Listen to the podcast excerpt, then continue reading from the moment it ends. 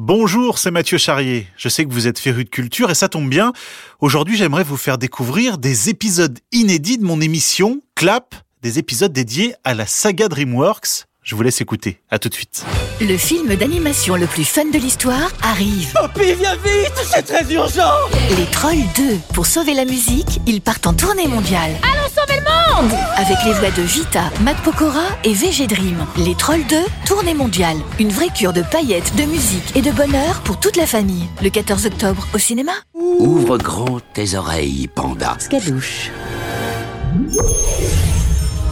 Si je vous dis Dragon, Madagascar, les Croods, Kung Fu Panda, Shrek ou les Trolls, vous penserez peut-être à DreamWorks, ce studio d'animation né dans la tête d'un trio fou, poussé à la fois par l'ambition, le désir d'indépendance et la soif de revanche.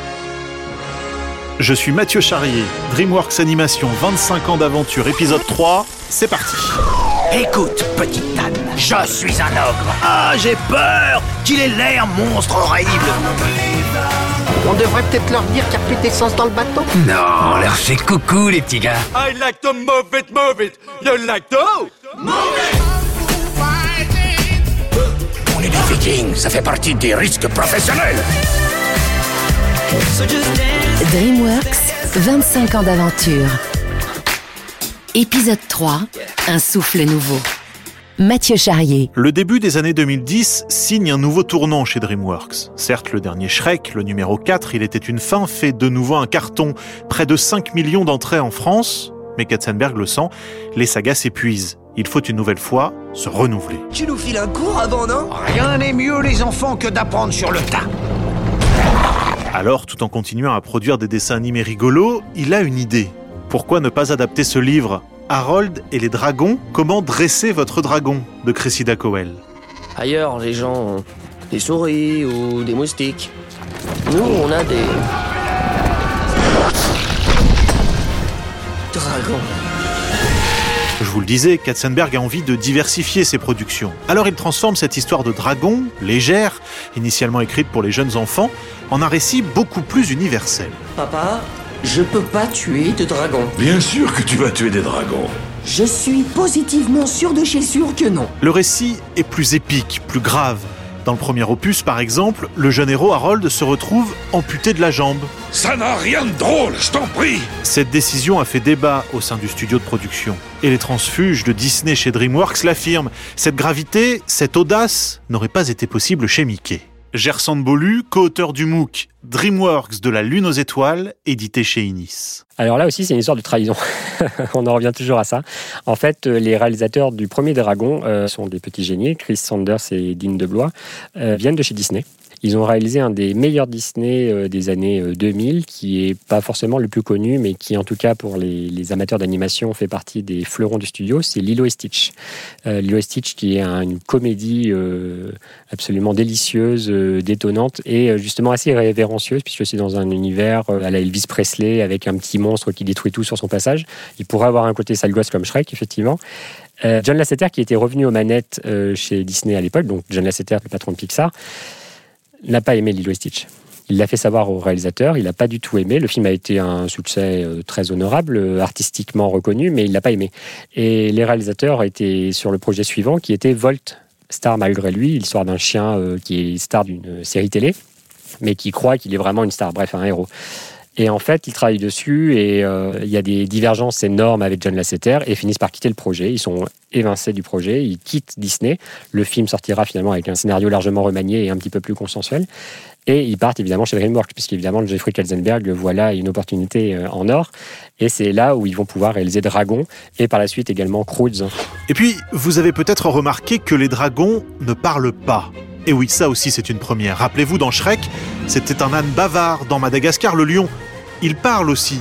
Tout comme Po, le panda maladroit de Kung Fu Panda. Oh, tu jacasses De Tu jacasses, tu jacasses, tu jacasses, tu jacasses De ce... Non, espèce de gros tas de... Mais pas nos dragons. Dean DeBlois, réalisateur de la saga Dragon.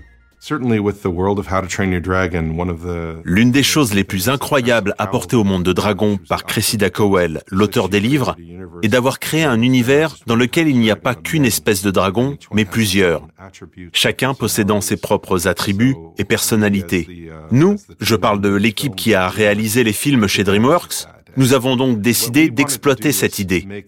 Nous voulions toutefois que les dragons ne parlent pas, de façon qu'on puisse imaginer qu'ils existent, quelque part, dans notre monde. Nous nous sommes donc inspirés d'animaux que vous pourriez reconnaître, comme un perroquet, un morse, un cheval, un chien ou un chat. Cela leur donne une vraie spécificité et une existence à part entière. Nous avons beaucoup appris en faisant référence au monde animal et en trouvant des manières de l'adapter aux nombreuses espèces de dragons qui apparaissent à l'écran.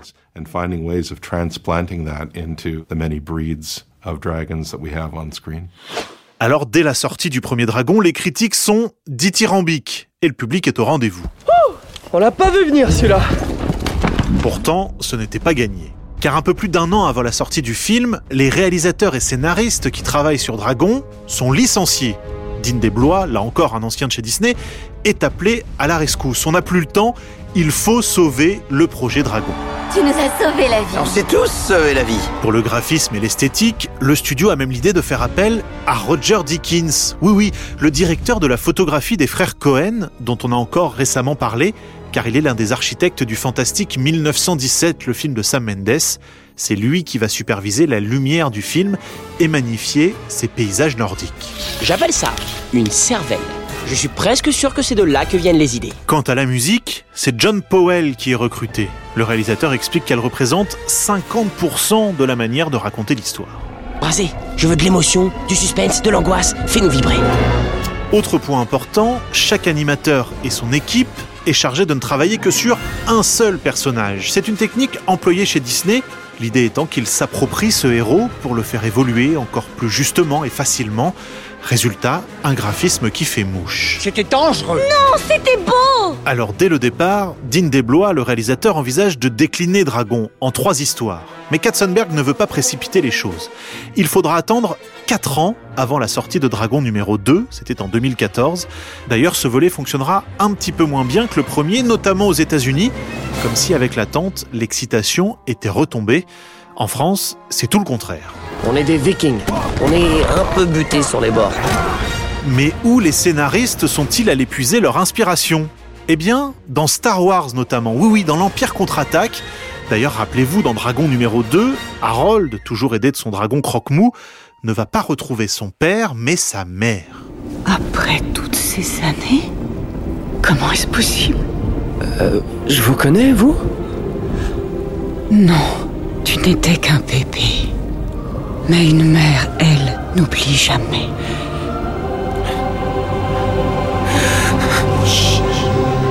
Et puis attention, spoiler. À la fin du film, le père d'Harold meurt, une idée insufflée par le réalisateur Guillermo del Toro qui a lu le script.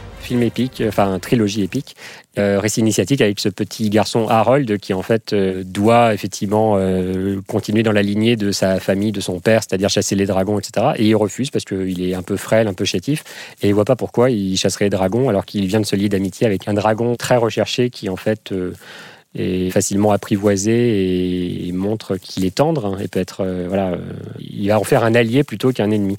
Et en fait c'est ça la grande force du film et de la trilogie c'est euh, l'ouverture à l'autre la tolérance mais fait de manière fine c'est-à-dire pas asséné avec les gros sabots. Un parti pris à la fin du premier film où le héros comme le dragon sont fragilisés physiquement et qui n'aurait jamais pu euh, arriver chez Disney en fait. Disney, il faut pas toucher physiquement au personnage, c'est pas possible. En parallèle, DreamWorks tente de lancer de nouvelles sagas, Megamind d'abord, et puis les cinq légendes, passées relativement inaperçues. Et puis voilà l'arrivée d'une famille préhistorique un peu particulière, les Croods. Oh, ça faisait une éternité qu'on était dans cette caverne. Trois jours, c'est pas une éternité. Et là, c'est un carton. Nate Wragg, production designer. Dealing with classic tales, you know, En traitant des contes classiques, comme dans Shrek, Le Chapeauté et tous les films du genre, on a vraiment détourné les contes traditionnels et pris beaucoup de plaisir à ça.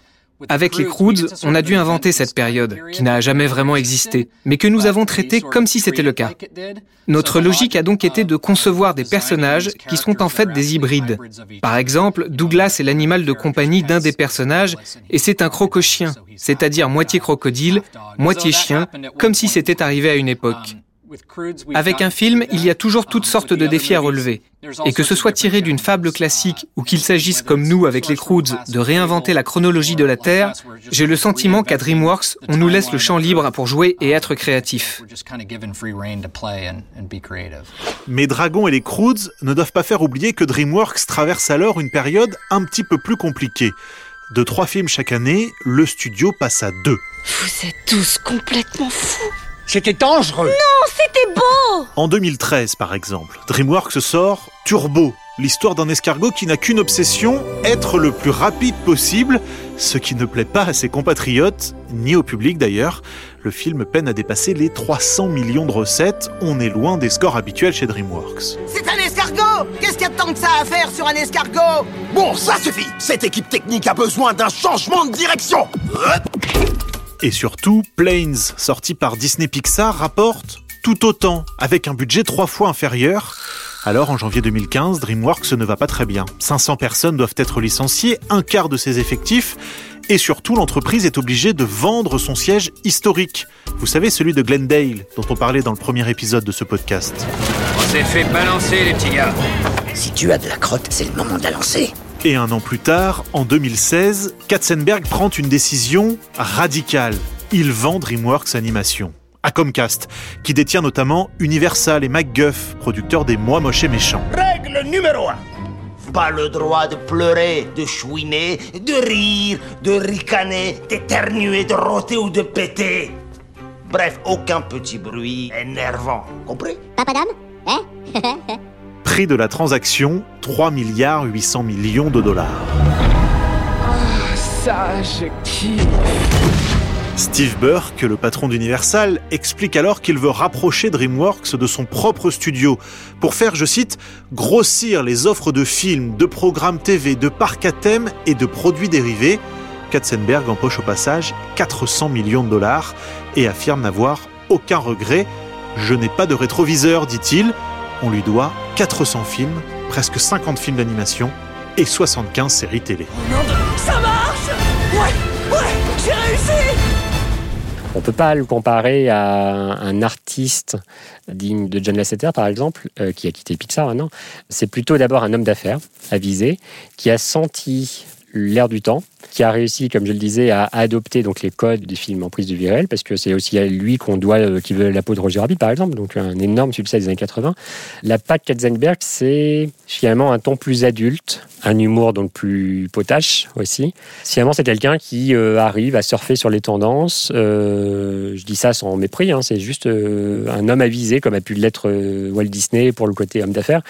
C'est plutôt une volonté de développer des franchises, de trouver des mascottes et évidemment d'avoir un studio à même de faire euh, trembler euh, Disney, ce qui finalement il aura réussi à faire, puisque dans les années 2000, on a aussi l'émergence d'autres studios qui, voyant le succès de DreamWorks, parce qu'avant DreamWorks, personne n'osait se mesurer à Disney, c'était même impensable.